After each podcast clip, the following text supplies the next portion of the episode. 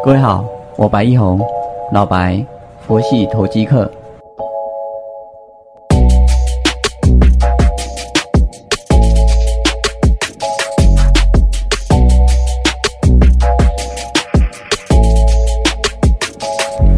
各位好，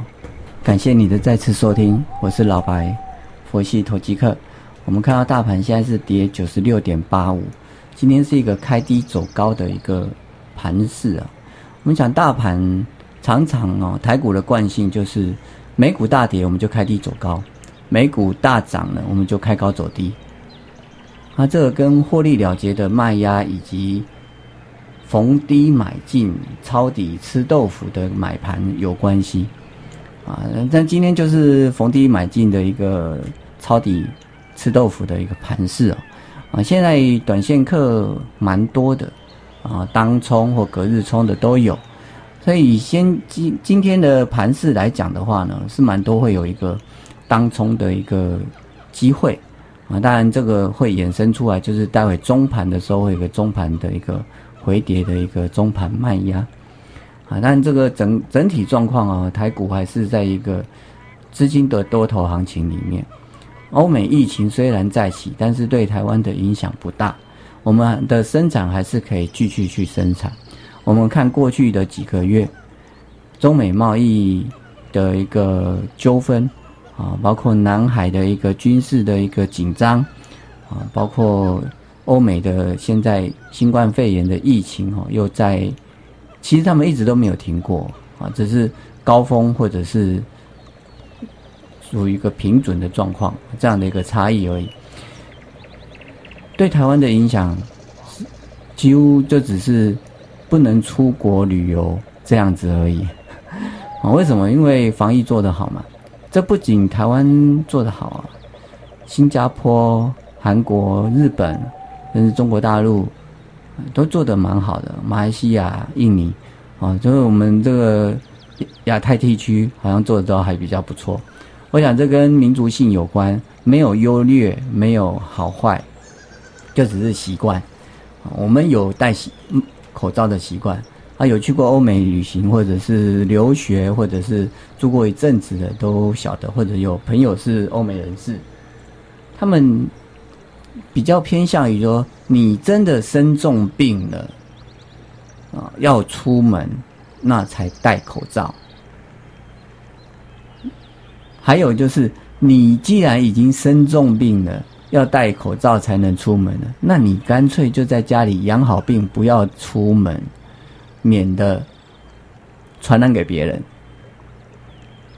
好，啊，就这样这样一个一个思维想法里面，他们比较崇尚个人的一个人生的自由，还有颜面的一个状况，所以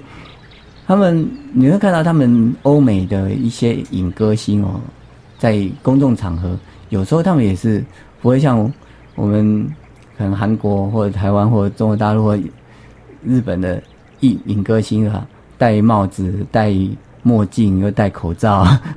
啊，生怕被人认出来，但是又又又会不定时的转向哪里可能有记者，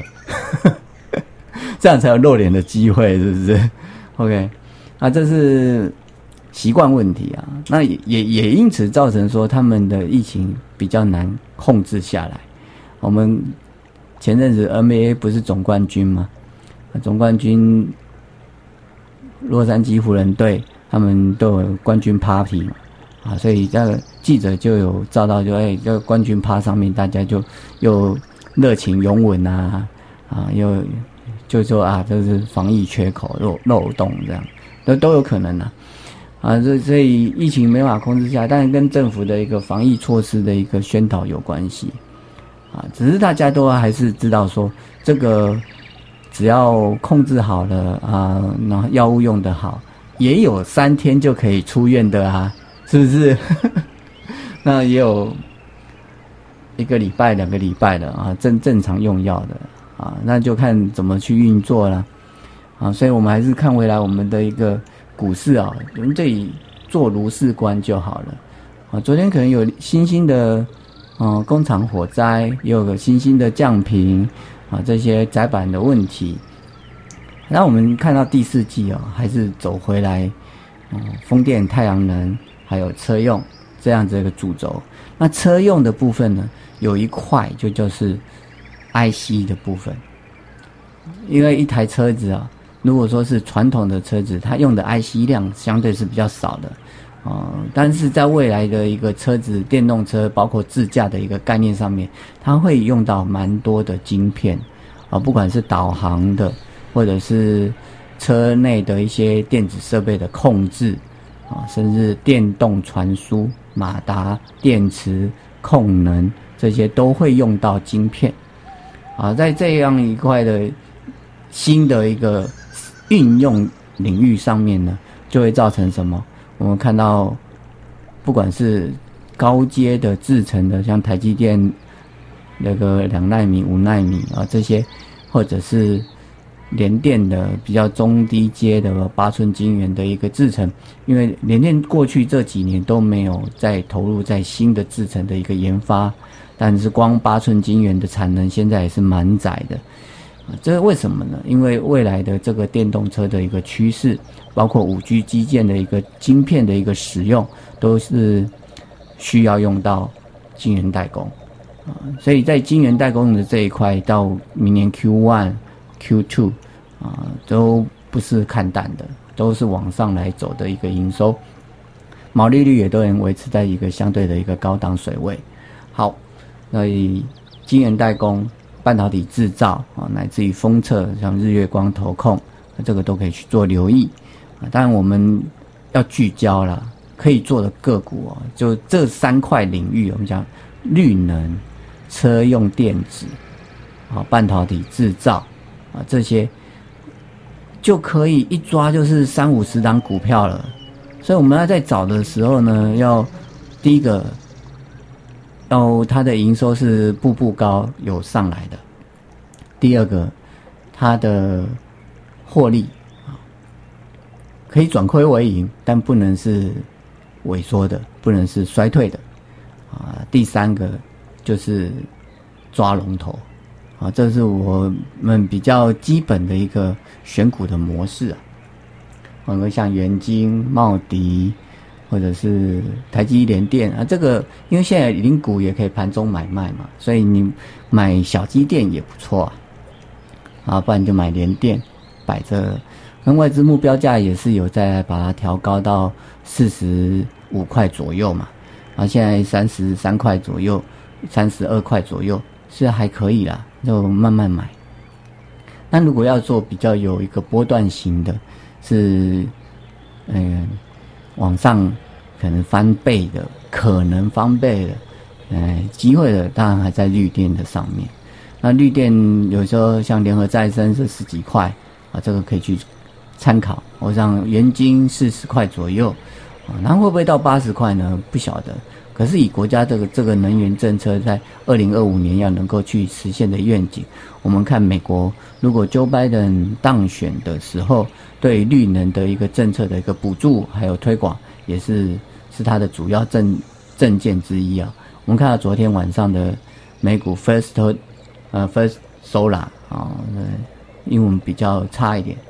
就是第一太阳能哦，它也是大涨了，涨了十二点多 percent，对，也都是一个趋势的一个开始啊。那这种政策不会今天喊了，明天停了。啊，这个都可以去做留意，就像捷运一样啊，要盖就会把它盖到好，啊，这政策都会去做的。合一、合二确定都是要除役的嘛，啊，合适的燃料棒都送回美国了，啊，那边就以后开成核能博物馆好了，没有核能核能发电过的核能电厂啊，这也是个观光特色哦，啊，核山也老了，啊，再来烧煤是基本以以后啊。一个碳管制的一个状况，也是相对会是减少的，啊，就是那能够用什么发电呢？就看到绿能这一块，啊，那各各家的厂商都会有一些新的技术来推展、来推广，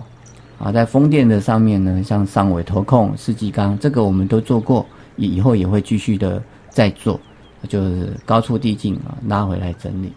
所以整体来看，今天十月底嘛，十月底就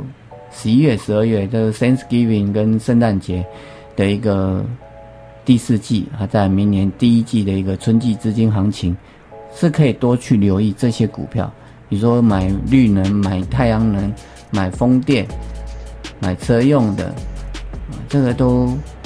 有故事哦，这都有故事，这不是一个季、两个季就会走完的，这个真的可以去做留意。好，所以我们再继续的继续追踪下去，谢谢各位。